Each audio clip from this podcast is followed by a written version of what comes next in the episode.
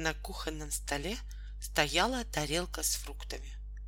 В доме все давно уснули, а фрукты все никак не могли решить, кто из них должен быть главным. У меня такой чудесный загар. Солнышко меня всего позолотило. И к тому же я безупречно круглый, нахваливал себя апельсин.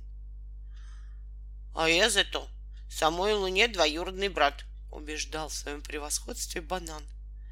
Но смотрите, выставляла на показ пухлые щечки толстушка груша. Ведь я же настоящая королева. Разве не похожа? Скорее уж ты похожа на воздушный шарик, усмехнулся Лимон. Но сразу же, сделав кислое лицо, прибавил. Совсем отбились от рук. Фруктам необходим строгий порядок, а кроме меня навести такой порядок некому. Проспорили они до самого утра. А утром наша семья собралась на кухне завтракать.